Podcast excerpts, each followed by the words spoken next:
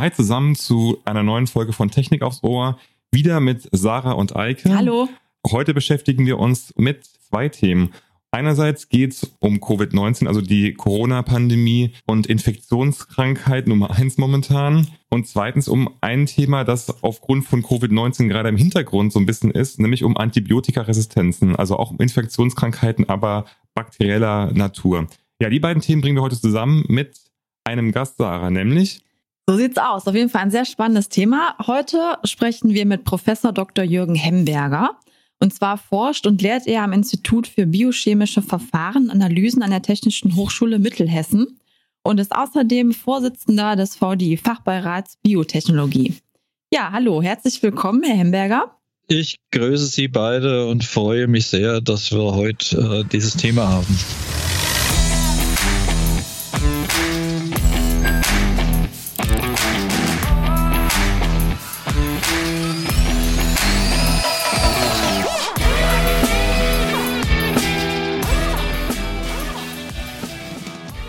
Dann kommen wir auch schon mal zur ersten Frage und zwar, was lehrt uns denn Covid-19 gerade in Bezug zu Infektionskrankheiten und haben Sie da irgendwie so einen Tipp, wie man sich vielleicht besser hätte vorbereiten können oder wie man das jetzt quasi als Learning mitnehmen kann? Was uns das äh, als erstes lehrt, ist, dass die gesamte globale Vernetzung dazu führt, dass sich Infektionskrankheiten wesentlich schneller weltweit ausbreiten, als es früher der Fall war.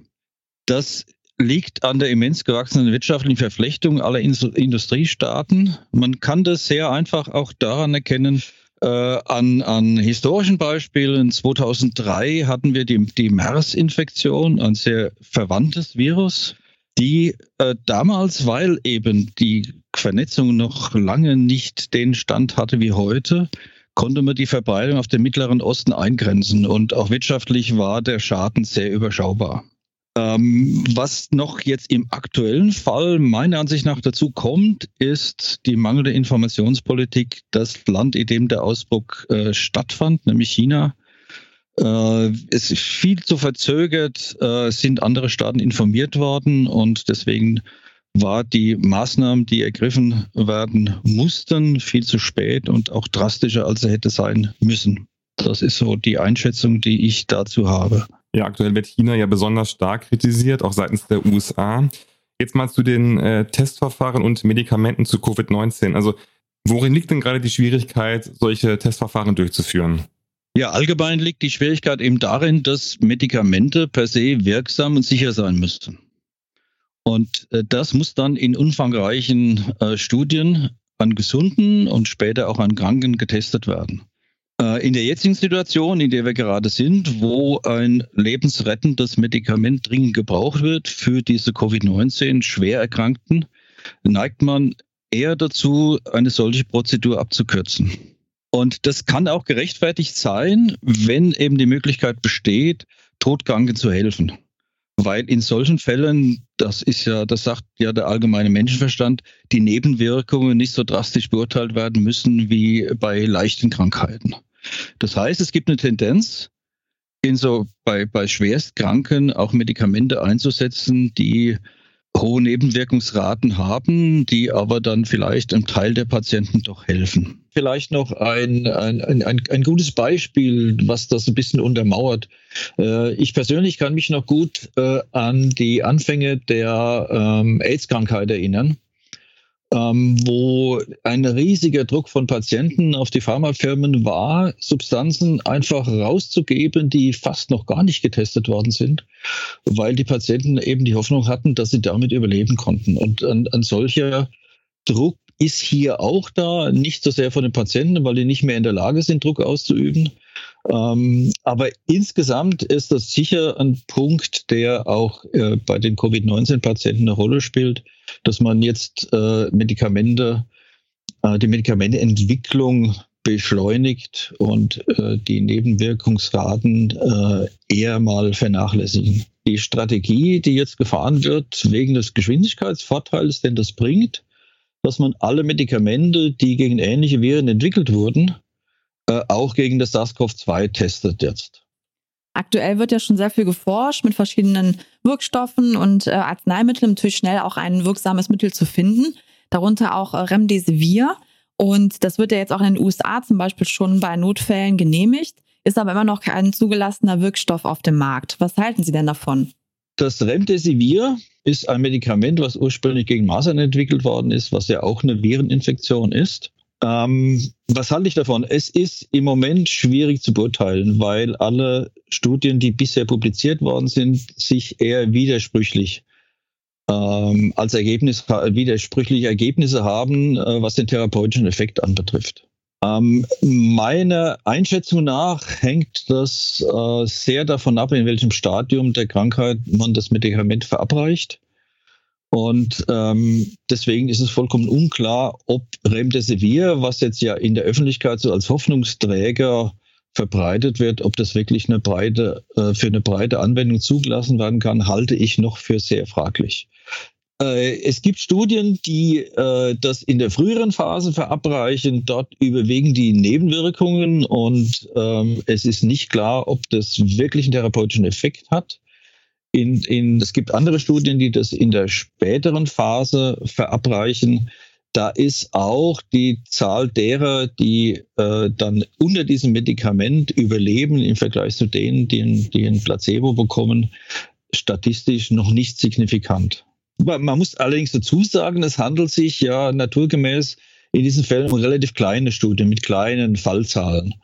Und äh, die Hoffnung ist eben immer noch, wenn wir das jetzt, wenn das jetzt ausgeweitet wird auf größere Fallzahlen, ähm, dass sich da vielleicht doch ein therapeutischer Effekt äh, herauslesen lässt. Ich habe jetzt neulich gelesen, dass Covid-19 deswegen sich auch so schnell verbreitet, weil es im Gegensatz zur Schweinegrippe bei vielen Patienten nicht so schnell tödlich wirkt wie eben Covid-19. Das heißt also, viele haben wenige Symptome oder milde Symptome, aber geben trotzdem dann die Infektion oder das Virus weiter.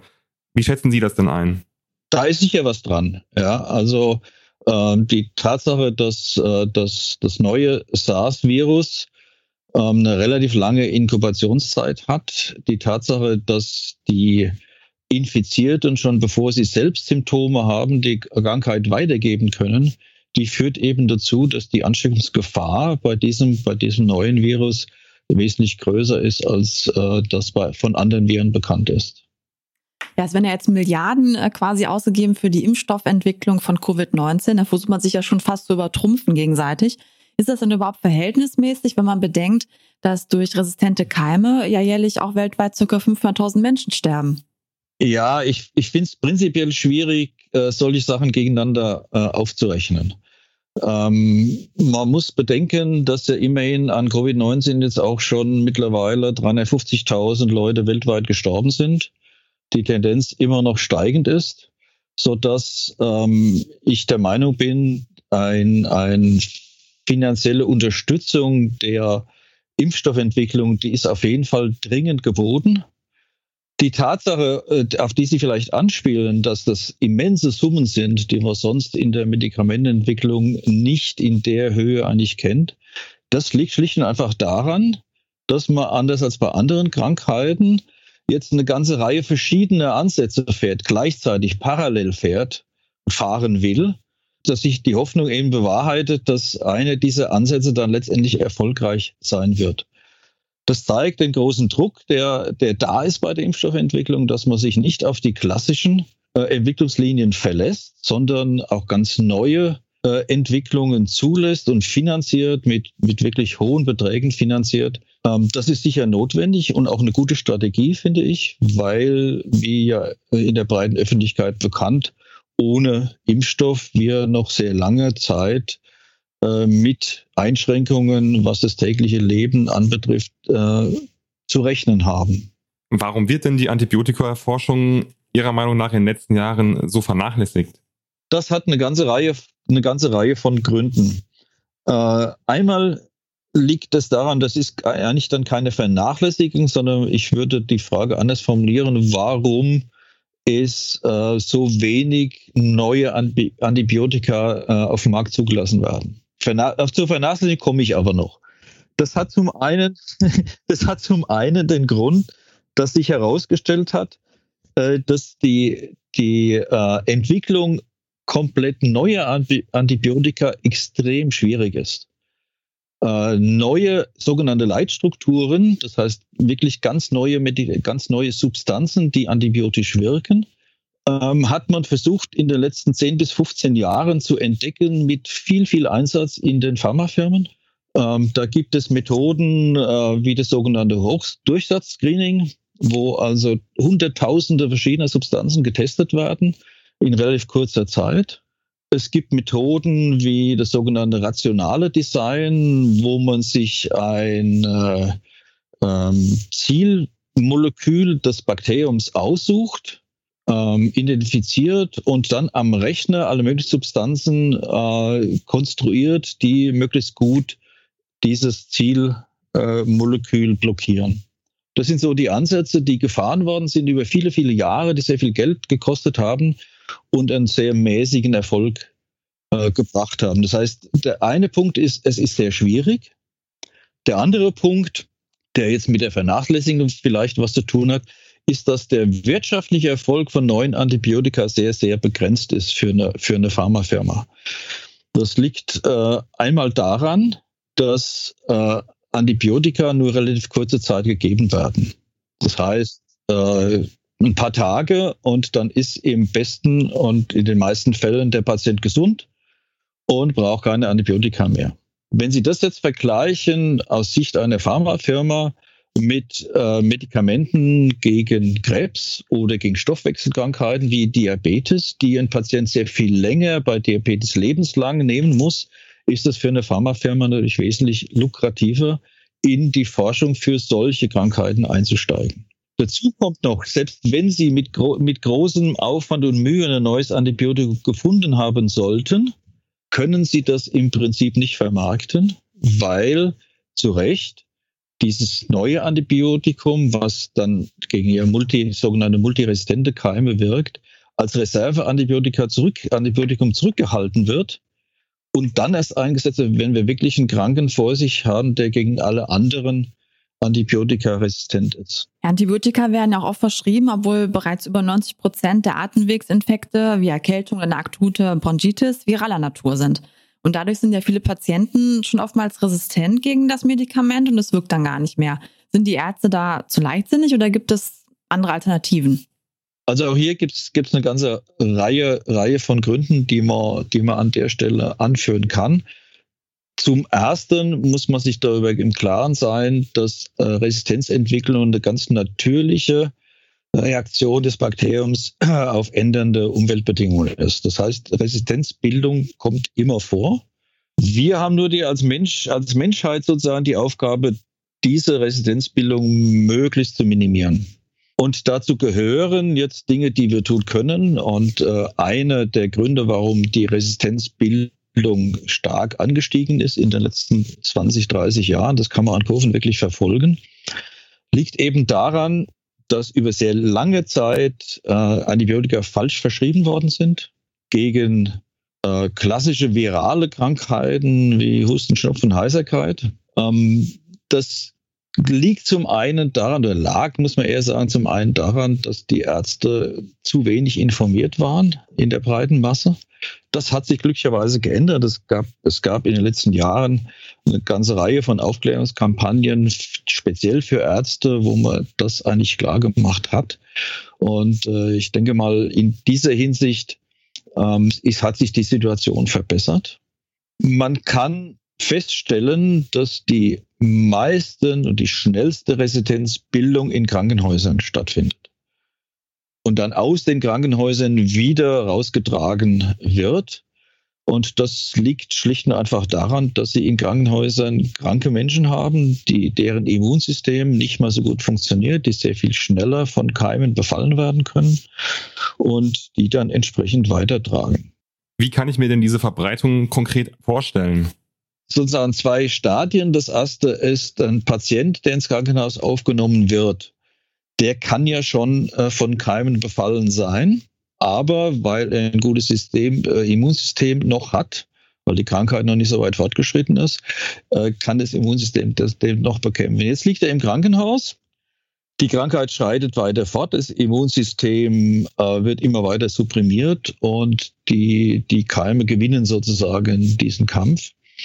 Und dann, wenn im Krankenhaus nicht sehr, sehr strikt alle notwendigen Hygienemaßnahmen befolgt werden, äh, kann sich eben innerhalb des Krankenhauses, und da gibt es genügend Beispiele, können sich solche Keime, wenn sie denn multiresistent sind und von vielen Antibiotika nicht mehr bekämpft werden können, können die sich relativ schnell, rasend schnell verbreiten. Wie verläuft diese Verbreitung konkret? Das funktioniert konkret äh, im Wesentlichen über Kontakt. Also mit, wenn Sie so wollen, mit Ärzten, Pflegern, Krankenschwestern als äh, Überträger. Ähm, das gilt, das ist wohl das, was für die meisten, für die meisten Keime gilt. Also dass äh, Instrumente nicht steril sind, da, das würde ich mal ausschließen wollen. Da wird doch viel, viel Wert drauf gelegt. Aber alle Unsterilitäten, die eben so im Krankenhausbetrieb vorkommen, können eben dazu führen, dass Keime übertragen werden. Kann Technik darin helfen? Es gibt ja zum Beispiel auch Roboter, die Oberflächen reinigen können. Oder ist das Ihrer Meinung nach eine Fehlinvestition und man kann das oder muss das auch auf andere Weise lösen? Ähm, ob das eine falsche Investition ist, kann ich Ihnen, kann ich Ihnen nicht beantworten, weil ich diese äh, Roboter nicht kenne, was die wirklich, was die wirklich tun. Aber man kann innerhalb des Krankenhauses kann man doch einiges machen, was äh, in, in, in vielen auch schon angeleiert worden ist. Man kann äh, anfangen, äh, alle möglichen Oberflächen antimikrobiell zu beschichten, dass da keine Mikroorganismen mehr wachsen können. Ähm, man kann äh, Hygienebeauftragte einstellen, das ist, so, es ist äh, sogar Vorschrift, aber die Realität zeigt, dass die häufig nicht das Durchsetzungsvermögen haben innerhalb von so einem Krankenhausbetrieb. Also hier könnte man noch was tun.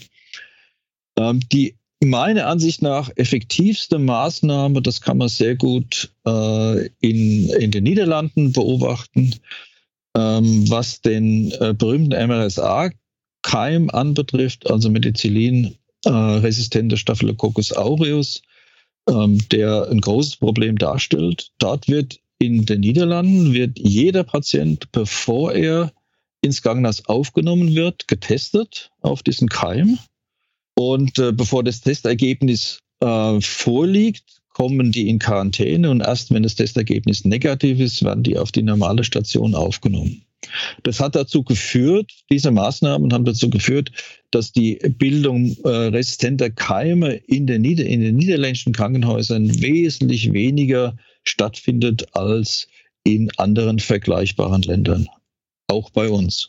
Wird sowas dann hier nicht wirklich adaptiert, weil das einfach zu aufwendig ist, so einen Prozess hier einzuführen? Oder welche Gründe gibt es da, um da sich nicht irgendwie ja, Inspiration zu holen, das hier umzusetzen? Äh, also die, die Tatsache, dass das in den Niederlanden gut funktioniert, die ist schon lange bekannt. Ähm, die Tatsache, dass bei uns noch keine solche Anstrengungen unternommen worden sind, jedenfalls nicht flächendeckend, die zeigt, dass es ähm, teuer ist und im Moment wohl nicht äh, finanziert werden soll. Ähm, ich kann das ehrlich gesagt, ich persönlich kann das nicht verstehen. Äh, was, was fehlt und was sehr viel mehr gefördert werden müsste, das äh, ist nicht nur meine persönliche Meinung, sondern das sagen auch alle Institutionen von RKE bis WHO. Wir bräuchten dringend eine bessere Diagnostik. Bessere Diagnostik heißt, äh, man müsste einen Patienten, wenn er, wenn er sozusagen in, im Krankenhaus ankommt, direkt mit einem Schnelltest testen können. So ein Schnelltest heißt, alles zwischen 30 Minuten und einer Stunde müssten wir den testen auf alle im Krankenhaus bekannten Keime, einschließlich der Antibiotikaresistenzgene. Und dann hätten wir ein klares Bild, und könnten die Verbreitung von äh, Resistenzen äh, deutlich vermindern. Äh, so, ein, so ein Schnelltest, den es noch nicht gibt, muss man dazu sagen. Das klingt jetzt sehr, sehr teuer und äh, aufwendig, oder? Ähm, so typische Schnelltests, die kosten, äh, wenn sie hochpreisig sind, so 30, 40 Euro pro Patient. Und dann muss man sich einfach mal überlegen, will man erstmal Geld in die Forschung dafür stecken? Ja, das, die müssen ja entwickelt werden. Das ist mal der erste Punkt. Und äh, Forschung, äh, Gelder in diese Forschung wird man nur stecken wollen, wenn anschließend dann auch sichergestellt ist, dass diese Methodik auch verwendet wird. Jetzt äh, haben Sie, bevor wir jetzt über Krankenhäuser gesprochen haben, was Interessantes gesagt zum Thema äh, Antibiotikaforschung und dann eben im Endeffekt vielleicht sogar ein neues Antibiotikum, was aber wiederum zurückgehalten wird für Notfälle. Das, das klingt ja schon relativ absurd. Also was, was läuft denn da falsch? Muss da irgendwie politisch auch mehr passieren? Ähm, ja, weil äh, das Vorgehen mit den Reserveantibiotika, das ist eines, von dem man nicht abgehen wird und auch nicht abgehen sollte. Das heißt, da ist nichts dran zu rütteln. Wenn wir ein komplett neues haben, was gegen multiresistent, alle möglichen multiresistenten Keime wirkt, wird man das nur in Fällen einsetzen, wo es wirklich gebraucht wird, weil auch gegen das neue Antibiotikum im Laufe der Zeit wieder Resistenzen erzeugt würden. Und das will man möglichst weit hinauszögern, damit man eben so Notfallmedikament noch hat. Also daran ist nichts zu rütteln, aber ähm, es wird seit äh, einigen Jahren schon, schon diskutiert, wie man Pharmafirmen dazu bringen kann, äh, trotzdem in die Forschung wieder einzusteigen. Und das kann jetzt nur funktionieren. Also gibt es jede Menge ähm, Dinge, die diskutiert werden. Eine wäre, dass, dass die gesamte Pharmaindustrie in einen Fonds einzahlt, der milliardenschwer sein muss, aus dem dann solche Entwicklungen bezahlt werden. Dass auch ähm, Jein, also wenn, wenn, wenn auch die öffentliche Hand sich da entsprechend beteiligen wird, also nur, nur Pharmafirmen, das wird nicht funktionieren. Aber das ist ja ein, ein öffentliches Interesse, dass es äh, neue und bessere Antibiotika geben wird. Ähm, deswegen ist es, denke ich, auch gerechtfertigt, dass die öffentliche Hand da auch in so einen Fonds einbezahlt das wäre, das wäre ein, eine Möglichkeit, äh, da voranzukommen. Man muss, man muss sagen, nach dem Ausstieg der großen Pharmafirmen wird im Moment, was äh, in Deutschland, in Europa und fast auch weltweit an Antibiotika-Forschung läuft, in kleinen, zum Teil Startups äh, betrieben und in den Hochschulen und anderen wissenschaftlichen Einrichtungen. Dort ist die Finanzierung natürlich, die Finanzausstattung natürlich nicht so, dass man da wirklich Medikamentenentwicklung, Antibiotikaentwicklung machen könnte, sondern das geht nur in den ersten Phasen und dann, das war der, immer der klassische Weg, dann übergibt man ein solches Produkt für entsprechende Zahlungen an, an große Pharmafirmen, die das dann zum Medikament entwickeln. Dies ist im Moment nicht mehr möglich weil eben die Pharmafirmen als Rezipienten nicht mehr zur Verfügung stehen. Die großen Pharmafirmen, die sowas leisten können, eine Entwicklung von einer neuen Substanz, die kostet mittlerweile zwischen ein und zwei Milliarden Euro. Äh, nur mal um eine Größenordnung mal zu nennen, ja, ähm, das kann keine kleine Firma leisten. Okay, das ist eine ordentliche Summe, ja. ja. Überschaubar. Liegt das denn jetzt auch im Prinzip an dieser aktuellen Entwicklung von Covid-19, dass sich Pharmafirmen erst recht jetzt eher dann auf einen Impfstoff oder auf ein Medikament konzentrieren und dann die Antibiotika dann nochmal eine Stufe zurückstufen? Nein, die, diese, diese Entwicklung äh, gibt es schon seit fünf Jahren oder bis, bis vor fünf Jahren. Äh, also es hat mit, mit Covid-19 jetzt überhaupt nichts zu tun sondern äh, was ich vorhin schon sagte, mit der, mit der wirtschaftlichen Effizienz, die so eine Forschung dann letztendlich für die Pharmafirmen bedeutet. Der Corona-Pandemie jetzt ist ja schon auch deutlich geworden, dass die meisten Medikamente von uns ja dann doch aus China kommen oder aus Indien und ähm, wir da jetzt eigentlich so ein bisschen alt ausgesehen haben in Europa. Was muss da jetzt geschehen, beziehungsweise es gibt ja schon Diskussionen, dass man das halt wieder mehr nach Europa verlagert, die ganze Produktion und Herstellung. Ähm, ja, kann man das überhaupt jetzt so schnell irgendwie mal umändern? Wie dringend ist das? Ihre Einschätzung?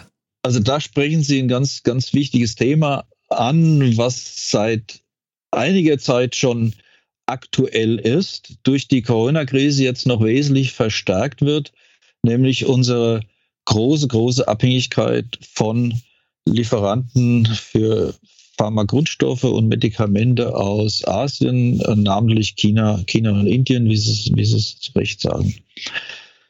Wir haben seit auch vor der Corona-Krise schon ähm, sehr häufig äh, Lieferengpässe gesehen von wichtigen Medikamenten, zum Teil weniger wichtigen Medikamenten.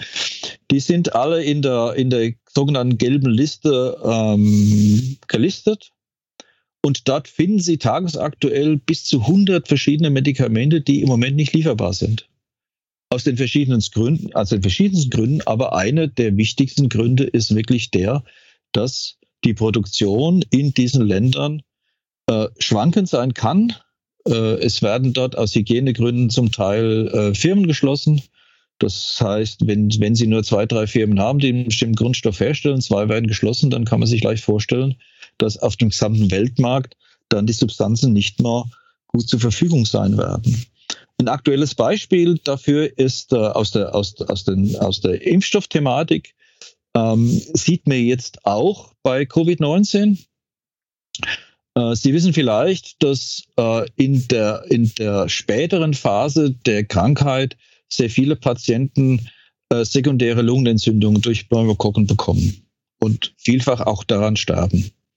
Deswegen gab es von der, vom, vom RKI schon, schon längere Zeit die Empfehlung, alle Personen über 65 Jahre, die Probleme der Lunge haben, sollten sich gegen Pneumokokken impfen lassen. Da gibt es einen Impfstoff dagegen. Dieser Impfstoff ist zurzeit nicht verfügbar oder praktisch nicht verfügbar. Nur in sehr geringen Dosen verfügbar. Der würde auch in der Covid-19-Situation wirklich helfen können. Es gibt so wenig Impfdosen davon im Moment, dass eben das rationiert wird. Ähm, man muss dann mindestens äh, über, über 70 Jahre alt sein. Man muss schwerste äh, Lungenkrankheit haben dass man dafür sich qualifiziert, so einen Impfstoff zu bekommen. Und das ist eine Situation, die sollte eigentlich in einem Land wie Deutschland und in Europa eigentlich nicht vorkommen. Das ist jetzt nur, das ist nur ein aktuelles Beispiel. Es gibt äh, eben zusammenfassend eine große Schwierigkeit, was, was Lieferungen äh, von Pharma, auch, auch und besonders Antibiotika aus äh, diesen asiatischen Ländern anbetrifft was kann man jetzt dagegen tun, ja? Oder was sollte man dagegen tun? Mein Eindruck ist der, dass äh, wir stellen schon die Fragen selbst, das ja, da müssen wir ja gar nicht mehr fragen. Lauschen. ich war gerade so im Redefluss. aber, ja, aber die Frage ist, ist ja berechtigt, die Sie gerade stellen. dann können Sie ja direkt weitermachen. Also was kann man dagegen tun, war jetzt Ihre Frage. Und Ihre Antwort? Man hat den Eindruck, äh, dass die Politik da jetzt natürlich genauer drauf schaut und äh, eher bereit ist, da was zu tun. Das betrifft jetzt nicht nur, wir reden zwar über Antibiotika und Pharmawirkstoffe, aber das betrifft nicht nur das, sondern äh, man hat es in der Corona-Krise ja gesehen, Schutzausrüstung als Thema, ja, die auch aus Asien kommt und einfach nicht mehr lieferbar war da hat man jetzt schnell gehandelt, indem man äh, Firmen, deutsche Firmen animiert hat, solche Schutzausrüstungen herzustellen. Und die, die, äh, der Lockstoff sozusagen dazu war einmal garantierte Preise und garantierte Abnahmemengen. Sowas könnte man prinzipiell ja auch äh, für Pharmagrundstoffe, Pharmawirkstoffe übertragen ähm, dass eben, dass eben, äh, dass die Firmen, die sich jetzt engagieren, indem sie Produktion wieder zurückholen, eine gewisse Garantie haben, dass das auch über, über eine längere Zeit dann vernünftig läuft. Es geht aber auch, äh, wenn ich das noch anfügen darf, es geht aber auch, es gibt sehr positive Beispiele, dass es auch ohne politische Anreize geht. Äh, gerade jetzt im Mai hat die Firma Ivonic eine Pressemitteilung herausgegeben, dass sie 25 Millionen in deutsche Produktionsstandorte ähm, äh, investiert, um Pharmagrundstoffe und Pharmawirkstoffe herzustellen. Ist das, ist das nicht generell einfach jetzt eine Sache, die verpflichtend sein müsste, wenn man eben jetzt sieht, dass in der Hochphase der Corona-Pandemie, also wo wir wirklich von Lockdown auch in China sprechen, dass jetzt da dringend was passieren muss. Ich erinnere mich zum Beispiel an einen, Beitrag in, in, ich weiß gar nicht, wo es war, Tagesthemen oder Heute-Journal. Da äh, wurde die Uniklinik Heidelberg gezeigt, die dann, deren Hausapotheke dann versucht hat, zumindest Medikamente herzustellen für die Patienten im Krankenhaus, damit zumindest die versorgt sind. Also das sind ja Zustände, die man, die man ja eigentlich, wie Sie schon gesagt haben, gar nicht akzeptieren kann, wenn nämlich für Millionen von Menschen irgendwelche ja, Medizin einfach nicht verfügbar ist. Ja, äh, Sie haben recht. Eine Verpflichtung wäre eine Möglichkeit, aber ich glaube nicht, dass das ähm, bei uns realistisch ist weil Verpflichtung würde bedeuten, ähm, sie, das muss gerichtsfest sein. Ja? Also wir leben ja in der Demokratie und im Rechtsstaat. Ähm, ich halte das für sehr schwierig, Firmen dazu zu verurteilen, äh, Dinge herzustellen, sie, die sie nicht freiwillig herstellen wollen. Äh, wenn Sie nach USA schauen, dort hat dort hat der Herr Trump ein, ein Kriegsrecht aus dem 18. Jahrhundert oder 19. Jahrhundert herausgezogen, um Firmen dazu zu verpflichten, Beatmungsgeräte herzustellen. Das ist komplett in die Hose gegangen, weil auch eine Verpflichtung heißt ja nicht, dass die Firma überhaupt in der Lage ist, das zu machen. Ja, also das ist ein schwieriges Kapitel, das Verpflichten zu machen. Ähm, traditionell läuft es bei uns besser mit Anreizen, wie ich es eben schon gesagt hatte, für die, für die Schutzausrüstungen. Ähm, es würde wenn man jetzt ein bisschen weiterdenkt, was würde denn das bedeuten? Das würde, wenn wir jetzt einen Großteil der Pharmaproduktion wieder nach Hause holen, ich sage zu Recht, bewusst nach Hause, weil Deutschland ja über viele Jahrzehnte als Apotheke der Welt galt, äh, zu Recht. Und deswegen wäre das in meinen Augen auch ein Nachhauseholen das würde auf jeden Fall dazu führen, warum ist man nach, nach Asien gegangen? Weil die Produktion dort billiger ist. Das würde auf jeden Fall dazu führen, dass die Preise angehoben werden müssten. Um wie viel, da kann man sich drüber streiten. Letztendlich würde das aber dazu führen, dass äh, mit Sicherheit Krankenkassenbeiträge erhöht werden würden. Das ist eine Bewusstsein, das muss die Gesellschaft akzeptieren oder nicht. Ähm, aber das wird, das wird sozusagen die Konsequenz sein. Aber ich frage deswegen nur so drastisch nach, weil es ja, weil wir gesehen haben, wenn quasi die Staaten dann nicht mehr global agieren können, weil Grenzen geschlossen sind, dann sind, ist ja jeder wieder für, für sich auf, auf sich angewiesen sozusagen. Und deswegen wäre es ja schon tatsächlich wichtig, dass die Medikamente, wie Sie es gerade gesagt haben, dann zu Hause auch hergestellt werden und vor allem dann auch für alle verfügbar sind. Würde ich Ihnen, würde ich Ihnen vollkommen recht geben. Also gerade das Thema, was Sie ansprachen, Grenzschließung, die aber ja im Wesentlichen für Personen galt und weniger für den Warenverkehr. Das wurde ja von der Politik immer. Dann geht es eher darum, dass man, dass man Firmen oder Produktionen dann stilllegen musste aufgrund von Leuten, die infiziert waren oder weil bestimmte Produkte einfach nicht mehr da waren, mit denen dann weiter produziert wird. Ja, Lieferketten. Ne? Genau, genau. Das war, das war äh, in vielen Bereichen der Fall im Wesentlichen, aber wenn es um Grundstoffe ging, jetzt geht es nicht nur um die Pharmaindustrie, um Grundstoffe ging, die aus Asien kamen. Da war eben die Lieferkette war unterbrochen für mehrere Wochen und deutsche Firmen saßen, äh, saßen auf dem Trocknen, hatten kein Material mehr, um weiterzuarbeiten. Das ist, das ist schon richtig. Das ist eine richtige Beobachtung. Glauben Sie denn, also wenn das jetzt mal alles durchstanden ist, irgendwann hoffentlich, ähm, dass das dann schnell wieder auch in Vergessenheit gerät, weil dann wird es ja wahrscheinlich wieder so weiterlaufen wie vorher und das ist man ja auch gewohnt, dass die Prozesse bestehen ja. Oder wird da wirklich mal ein Umdenken kommen? Also man kann das ja schwer einschätzen, aber ich würde fast schon dazu tendieren, dass man äh, das dann doch wieder nicht verfolgt. Die Befürchtung kann man sicher haben. Wobei ich, wobei ich glaube, dass die Einschnitte, auch, also die wirtschaftlichen, auch die äh, Einschnitte, was das öffentliche Leben anbetrifft, jetzt in der, in der Corona-Krise so stark waren, dass ich denke, dass das mit der Vergesslichkeit wird da nicht so schnell eintreten. Ja, also jeder wird sich über, über viele Jahre an diese Zeit erinnern können. Man weiß ja auch nicht, wie lang es noch wirklich geht. Ja, ob nicht im Herbst wieder eine neue, neue Welle kommt, die, was ja Virologen fast flächendeckend vorhersagen. Ähm, Sie haben recht, es gibt allgemeine Tendenz, in, auch in der Berichterstattung übrigens der Medien, dass sowas dann schnell von anderen Themen wieder überlagert wird. Ich habe die Hoffnung, ich bin ein sehr optimistischer und hoffnungsfroher Mensch. Ich habe die Hoffnung, dass sich in diesen Themen, die wir besprochen haben gerade, dass sich da auch nachhaltig was ändern kann, soll und wird. Das hoffen wir auch. Jetzt ist es ja so, wir hatten ja eigentlich die Folge als äh, eine Antibiotika-Folge angekündigt. Jetzt sind wir eigentlich eher auch bei, bei Virus und dem Covid-19-Erreger, was ich aber gar nicht schlimm finde, weil wir haben ja gesagt, im Podcast ist es eben so, es entwickelt sich dann doch nochmal irgendwie eine andere Thematik. Das finde ich auch völlig in Ordnung. Aber einmal muss ich jetzt trotzdem nochmal so zurückspringen. Ursprung. Wir versuchen das vielleicht nachher auch dann elegant zu schneiden und dann irgendwie so zu machen, dass man es gar nicht merkt. die Kunst. Aber wir hatten, wir waren eigentlich vorher nochmal im Krankenhaus mit den Antibiotikakeimen. Und da hatten Sie ja gesagt, okay, also das ist die Keimzelle. Wie findet denn eigentlich so ein, so ein, so ein ähm, resistenter Keim dann seinen Weg aus dem Krankenhaus raus? Also wie ist da die Kette, die dann weiterläuft? Sodass sich dann noch mehr mit diesen multiresistenten Keimen dann eben äh, anstecken.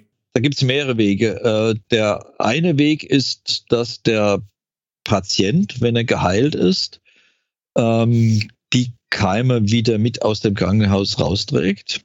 Das ist ein Weg. Es gibt den anderen Weg, dass natürlich auch die, das Krankenhauspersonal ein Privatleben hat. Und äh, wenn die sich. Wäre nicht schlecht. mit, das wäre nicht schlecht, da haben Sie recht. Mit, äh, mit ihrem starken Immunsystem sich gut gegen die Keime wehren, können sie aber trotzdem in sich tragen, nach Hause gehen und Leute treffen, die eben ein, ein etwas weniger intaktes Immunsystem haben und dann andere Leute anstecken. Das ist ja übrigens jetzt, um wieder zurück auf, auf äh, Corona zu kommen, dort ja äh, genauso. Ja, also das ist, das ist ein, ein sicher oder ein wahrscheinlich wichtigerer Weg als äh, die Patienten selbst. Es gibt noch einen dritten Weg, der ist jetzt äh, anders als bei den Viren. Bakterien sind ja wesentlich widerstandsfähiger als Viren. Also Viren sind ja eigentlich von ihrer Natur her sehr, sehr empfindlich gegen alles Mögliche. Bakterien über, über, sind Überlebenskünstler. Äh, und das bedeutet, dass äh, in den Abwässern, speziell der Krankenhäuser, wir hohe Mengen an Bakterien haben, auch hohe Mengen an äh, multiresistenten Bakterien haben, die eben über die Abwässer äh, wieder insgesamt äh, in die Umgebung transportiert werden. Und dort von Tieren, von allen möglichen aufgenommen werden können und äh, sich eben dann die Resistenz weiter verbreitet. Deswegen ähm, sollte man sehr viel mehr, als es im Moment der Fall ist, auch auf diese Art der Übertragungswege über, über äh, Krankenhausabwässer und Abwässer auch von aus anderen Institutionen achten, darauf achten, dass man hier eigentlich technische Maßnahmen äh, etabliert, die dazu führen, dass äh, diese äh, Belastung mit multiresistenten Keimen äh, auf jeden Fall reduziert wird. Mhm. Ist das dann auch schon eine Maßnahme, die man bei einer Planung und im Bau von einem Krankenhaus schon berücksichtigen kann? Auf jeden Fall. Ähm, also was, äh, was man vermeiden sollte, ist, dass diese ja sehr speziellen Abwässer in eine kommunale äh, Kläranlage geleitet werden, sondern es wäre natürlich sehr viel besser, wenn sie es direkt äh, am Ende des Krankenhauses, also wenn es direkt aus dem Krankenhaus rauskommt, diese Wässer so behandelt werden. Und da gibt es genügende Methoden, sei es mit UV-Bestrahlung, sei es mit Ultraschall, äh, kann man diese Abwässer behandeln und die Bakterien, die sich da drin befinden, zerstören. Das wird äh, in manchen Fällen gemacht, aber noch viel zu wenig und nicht flächendeckend. Warum ist das so, dass es noch nicht flächendeckend gemacht wird? Äh, ist teuer. Schlicht und einfach. Das, das kostet meistens immer der Hauptgrund, ne? Das ist immer eine leichte Antwort, aber ja. Ja, ja, ne, ist, ist, das, das, ist, das ist so. Und ähm, was man auch feststellen kann, dass die Forschung an solchen neuen Methoden ähm, auch in den Kinderschuhen steckt, was auch wiederum an der Finanzierung liegt. Ja, also solche Projekte werden relativ wenig gefördert. Äh, und da sind wir bei der Eingangsfrage, äh, zurzeit noch weniger, weil natürlich sehr, sehr viel Forschungsgeld, öffentliches Forschungsgeld in äh, Impfstoffentwicklung und Medikamententwicklung gegen das SARS-Virus fließen.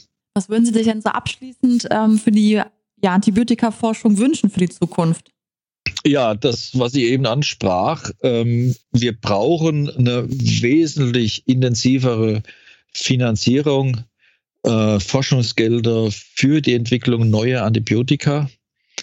Ähm, um das vielleicht nochmal, ich hatte, ich hatte vorhin schon mal angesprochen, dass die, die äh, Erforschung neuer Antibiotika im Wesentlichen von, von kleinen KMUs und äh, Hochschulen getragen wird. Äh, und kleine KMUs sind permanent, das ist ein Spezialfall in Deutschland, permanent stehen die am Abgrund, was die Finanzierung anbetrifft. Und äh, ich selbst kenne zwei Fälle, wo vielversprechende Antibiotika, neue Antibiotika in der Schublade verschwunden sind, weil die Firma einfach pleite gegangen sind. Ja, das ist, das ist ein echt, das ist ein echtes Problem. Und äh, da muss mehr geschehen. Es gibt öffentliche Förderung für Antibiotika-Forschung. Das ist nicht so, dass da gar nicht so eingesteckt wird. Aber in Deutschland ist es so, dass diese Art der, der Forschungsförderung in der Regel auf zwei bis drei Jahre beschränkt ist. Und in zwei bis drei Jahren können sie kein neues Antibiotikum entwickeln. Das ist schlichtweg unmöglich. Das heißt, die Förderzeiträume müssten länger sein, dass man eben äh, die Chance hat, zumindest mal äh, den Wirksamkeitsnachweis zu erbringen äh, die sogenannte präklinische Phase, bevor es, bevor es an Patienten geht, abzuschließen. Die kostet auch zwischen 5, 10, 20 Millionen, je nachdem. Also wir reden hier relativ, von relativ ja. hohen Summen und was wir aber auf jeden Fall jetzt an Ihrer Antwort auch rausfiltern können, ist es also die Wirtschaftlichkeit, die in vielen Fällen dann verhindert, dass so ein Antibiotikum tatsächlich auf den Markt kommt. Ich habe noch eine Frage, weil wir jetzt ja viel über Covid-19 auch gesprochen haben. Vielleicht können wir Vielleicht können wir da versuchen, eine Prognose irgendwie zu, ja, zu bekommen. Was, was glauben Sie denn? Also Medikament, schnelles Medikament, ist das, ist das realistisch, dass wir in den nächsten Monaten ein Medikament haben, das, das wirksam, nachweislich wirksam ist? Da bin ich relativ optimistisch. Ähm, ich denke, dass wir in 2020 noch ein Medikament sehen werden, was gegen schwerste äh, Covid-19-Krankheiten äh, wirkt. Aus den Gründen, die ich, schon, die ich schon gesagt habe, es gibt eine ganze Reihe Substanzen, die antiviral, von denen man weiß, dass sie antiviral sind, von denen man weiß, dass sie gegen Coronaviren wirken. Und äh, da ist das Arsenal da. Das muss eben jetzt noch getestet werden. Äh, neben dem Remdesivir gibt es äh, mehr als ein Dutzend weitere Substanzen, die jetzt schon in der Prüfung sind, die nicht öffentlich wirksam so propagiert werden, aber die vielleicht auch sogar größere Hoffnungsträger sind. Also da bin ich sehr optimistisch. Und was, was ist mit dem Impfstoff? Was glauben Sie da? Tja. Schwer zu sagen. Schwier schwierig vorherzusagen. Ähm, es kursieren, es kursieren ja äh, Aussagen von Virologen, dass so Mitte nächsten Jahres ein Impfstoff da sein kann. Das ist meiner Ansicht nach der aller, allerfrüheste Zeitpunkt, wo wir sowas sehen werden. Ich befürchte eher, dass es Ende 2021 werden kann. Ein bisschen das ist noch ein bisschen hin. Ja. Aber wir wollen auch nicht spekulieren. Nein, deswegen nein. wollen hier uns ja auf Fakten, möglichst auf Fakten ähm, beruhen und deswegen lassen wir die Aussage erstmal so ja. stehen. Ja. Und Sarah, willst du das Schlusswort sprechen? Oder ja, fang ja. du mal an. also äh, super spannende Folge, muss ich sagen. Und ähm, ja, ich bedanke mich schon mal herzlich, dass Sie unser Gast äh, sind, waren. Vielen Dank, Herr Hemberger. Genau, herzlichen Dank. War mir ein Vergnügen. Dankeschön. Sehr schön. Und wir wollen auf, auf jeden Fall natürlich nochmal auf was hinweisen. Und zwar, es gibt seit äh, Mai eine neue VD-Handlungsempfehlung des VD-Fachbeirats Biotechnologie mit dem Titel Lebensretter Antibiotika. Das heißt, da haben wir viele Themen, die wir heute besprochen haben, auch nochmal schriftlich und natürlich noch vieles, vieles mehr dazu. Das packen wir euch auch in die Show Notes rein. Also guckt euch auf jeden Fall die Handlungsempfehlung mal an, wenn ihr interessiert seid und dann ein bisschen mehr erfahren wollt.